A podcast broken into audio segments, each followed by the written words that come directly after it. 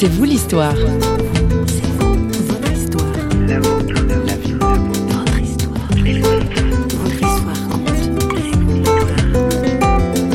Et ben voilà, en fait, euh, quand euh, j'ai compris que j'avais besoin vraiment de me libérer complètement et que j'avais besoin de me mettre sous le sous l'amour du, du Christ, que la croix c'était pas en vain, que la croix c'était vraiment un cap, un pont, un chemin, et que j'avais vraiment besoin de sa crucifixion pour être lavé, blanchi, gracié, ce jour-là, j'étais complètement libéré.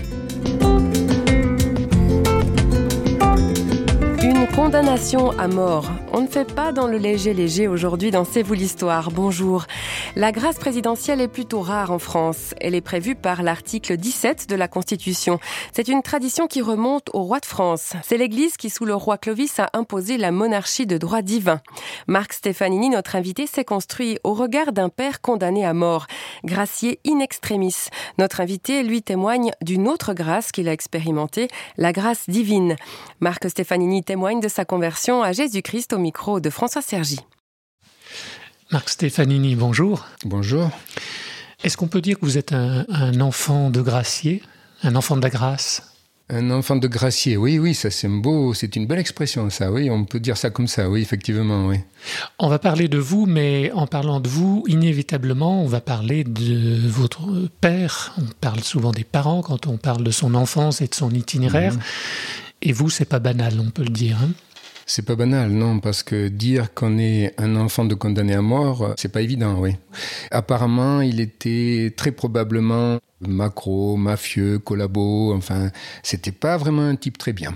D'où la case prison à un moment donné. D'où la case prison, d'où le fait qu'il ait été donc condamné à mort. Et euh, c'est d'ailleurs le jour où on devait le fusiller qu'il a trouvé la foi et que Dieu l'a converti son avocat et le procureur et des hommes de loi sont entrés dans sa cellule. Sur le tabouret, il y avait le seul livre autorisé dans les prisons, c'était une Bible qui était là par euh, l'intermédiaire de André Lamorte, qui était un professeur de théologie -hmm. et qui faisait aussi les visites à la prison.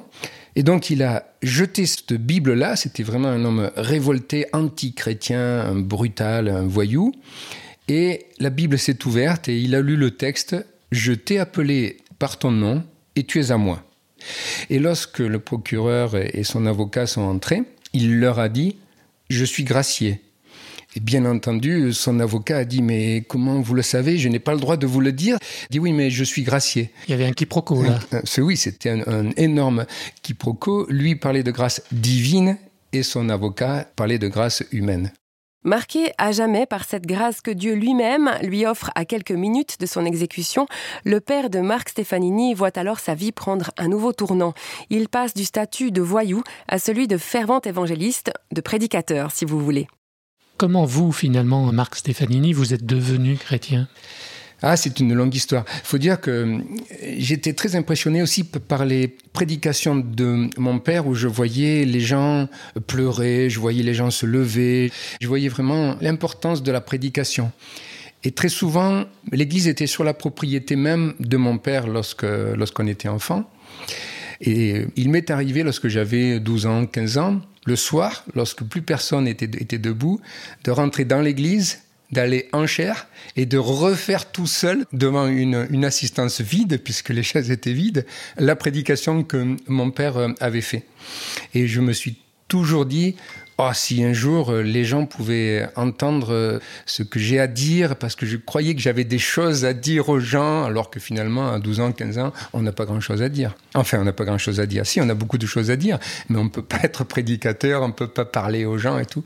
Et depuis très très jeune, j'ai eu envie de propager la foi, de dire aux gens, il y a deux chemins, choisissez le bon depuis que je suis très très jeune. C'est un peu une imitation de votre père? Alors, j'aime pas trop dire ça parce que lorsque mes frangins vont entendre ça, ils vont te dire ouh là là, ils vont me dire ouh là là, mais tu sais, il y a des choses qu'on pouvait pas. Il faut pas oublier qu'il était pas très affectueux avec ses enfants, qu'il était très autoritaire, qu'il avait des défauts, et donc que tu imites un homme comme ça, un prédicateur oui, mais un père peut-être un petit peu moins. Donc il faut savoir faire la part des choses. C'était un bon évangéliste, c'était un bon prédicateur, c'était pas un père très affectueux, très très attentionné, il était plutôt plutôt trop autoritaire, etc. Ce qui me fait voir aujourd'hui que malgré les défauts, malgré les défauts d'un homme, on peut encore trouver le bon chemin et être sur, euh, sur une voie qui est une voie saine.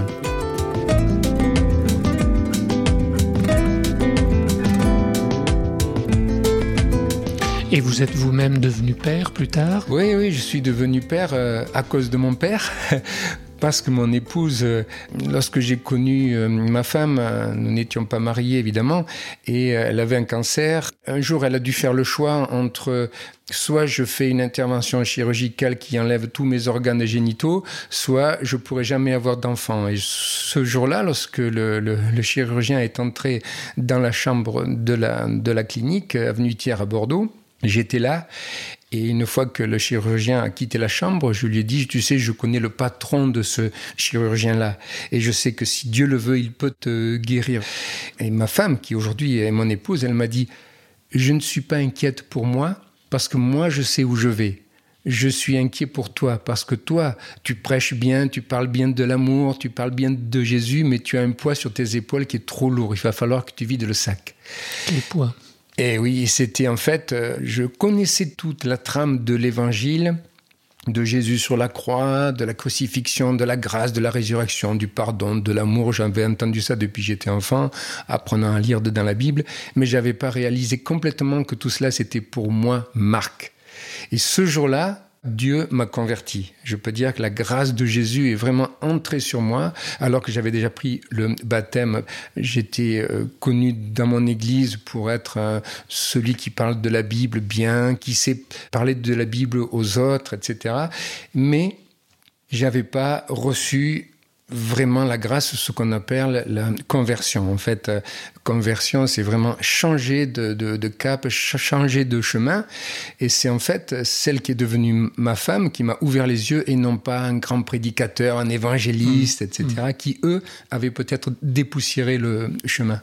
Est-ce qu'on peut dire qu'on devient chrétien par étapes aussi? Ouais, Moi, j'ai un peu de mal avec euh, les, les gens qui n'ont pas un jour J qui disent je me suis converti progressivement. Oui. En fait, dans les églises évangéliques et, protestantes, il y a beaucoup de gens qui se sont convertis progressivement, mais ça n'existe pas parce que la conversion, c'est on prend un produit, on le change en un autre produit. Oui. En ski, c'est très difficile de faire une conversion en ski. Vous avez les, vos skis et vos, chaussures raides dans un sens et vous devez faire une, conversion. Il faut planter les bâtons, il faut, il faut mettre les skis à l'équerre, il faut repartir. C'est pas simple, c'est vraiment un travail et c'est radical. On est sur un chemin, on prend un autre chemin. Et ça peut pas se faire progressivement. Un jour, il y a un croisement et je peux pas prendre un chemin qui est un peu à gauche si le bon chemin est à droite.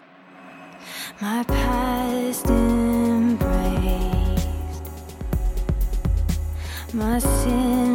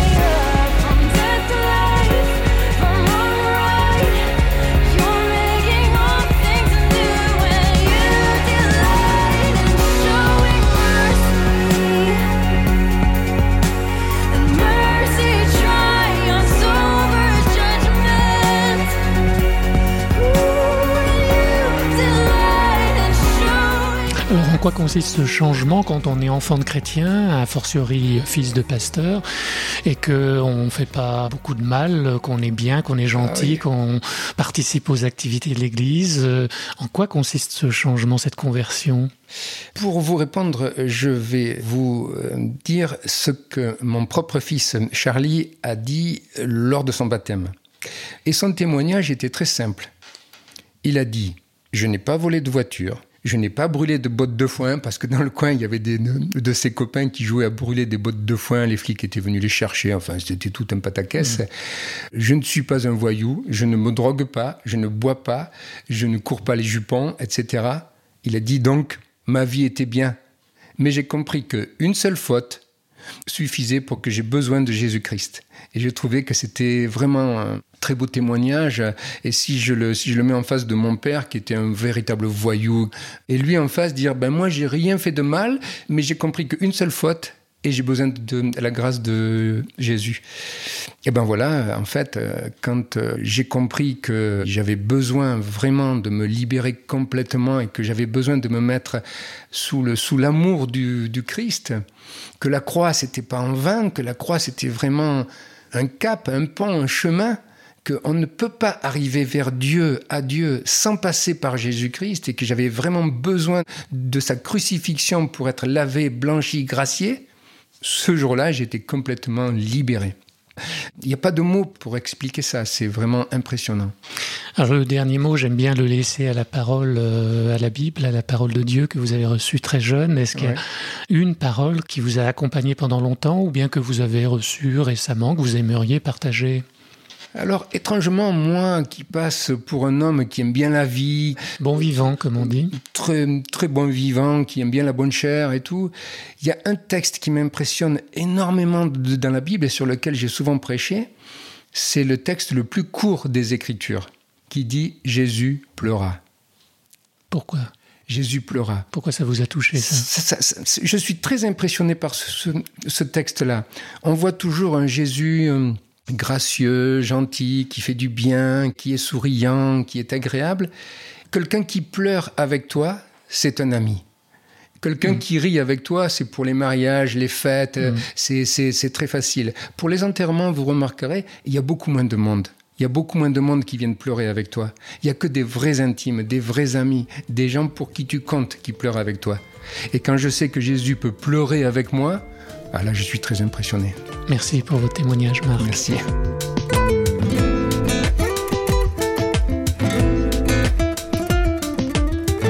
Ce soit l'histoire de Marc Stefanini ou celle de son père, elles illustrent à merveille ce que représente Pâques, une grâce divine.